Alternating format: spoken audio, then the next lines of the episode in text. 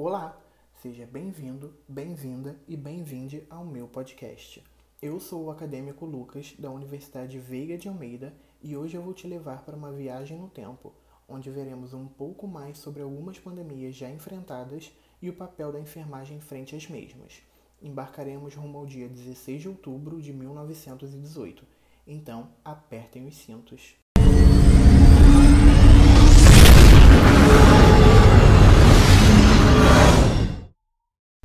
Essa uma data de extrema importância para o destaque da enfermagem, podemos ver a atuação da tão recente Cruz Vermelha fundando o Posto de Assistência em Enfermaria, e a Policlínica de Botafogo, que nessa época já havia criado um curso de enfermeiras visando o cuidado aos feridos de guerra, mas que teve que ser completamente reformulado para atender às necessidades daqueles acometidos pela gripe espanhola.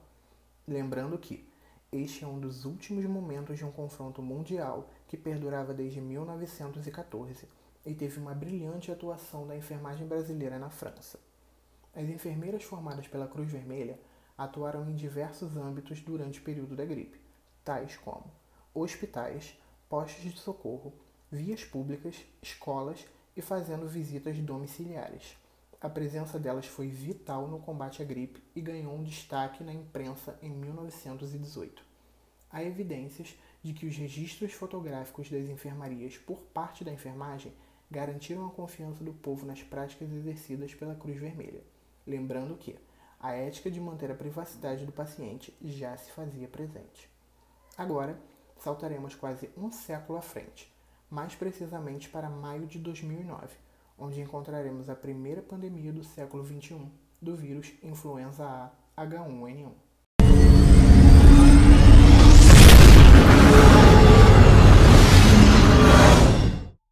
Aqui temos uma enfermagem com mais recursos, maior expectativa de vida, mas com um pouco menos do prestígio que havíamos ganhado há menos de 100 anos atrás. Sempre um passo atrás de onde deveríamos estar. Temos a figura do enfermeiro como o portador do conhecimento e das orientações, responsável por transmitir informações de autocuidado, prevenção e manutenção da saúde frente à influenza. Também encontramos uma população fadada a cometer os mesmos erros repetidas vezes, com um comportamento de desdém pelas orientações e utilizando de fármacos não preconizados buscando uma cura. Há similaridades no manejo da doença com o atual período que vivemos onde iniciavam-se os casos de maneira importada e depois já era possível constatar uma transmissão comunitária de larga escala. Três anos mais à frente, pôde-se descobrir que o vírus já circulava no Brasil um mês antes de ser divulgado oficialmente. Alguns autores afirmam que não houve nenhum mal à população em decorrência disso, mas sequer foi cogitado os esforços em vão das equipes que tentavam evitar uma disseminação local que já estava ocorrendo. Em nossa última viagem, retornaremos aos dias atuais, onde nos encontramos em isolamento social, de onde eu vos apresento este podcast.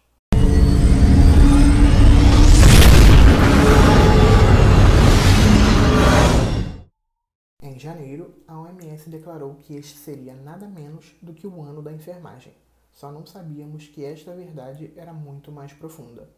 Em março, nos deparamos com uma pandemia muito parecida com a anterior de fácil disseminação. E em contrapartida, vemos uma grande parte da população que nega a ciência e desdenha de condutas mundialmente adotadas. O novo coronavírus conseguiu evidenciar uma verdade que já era um pouco conhecida, que profissionais de saúde só são valorizados em tempos de crise, e aqueles que deveriam nos proteger estão nos negligenciando. As denúncias contra instituições hospitalares vão de falta no fornecimento de EPIs à proibição do uso dos mesmos. Em São Paulo, uma enfermeira informou ao The Intercept que ela e os colegas estão usando sacos de lixo como aventais e dependendo de doações de máscaras para utilizarem nos plantões, além de não terem sido testados desde o início da pandemia, como já foi preconizado. Outros relatos abordam o uso das máscaras N95 sendo exigido além da validade e proibição do uso de EPIs por parte dos hospitais, que afirmam que isso pode assustar os pacientes.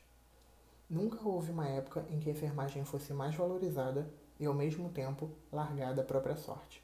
Estamos na linha de frente sem escudo e sem munição. Muito além dos aplausos, precisamos de condições dignas que vão do fornecimento de todo o EPI necessário para a jornada de trabalho ao reconhecimento da importância do cuidado prestado pela equipe de enfermagem como um todo.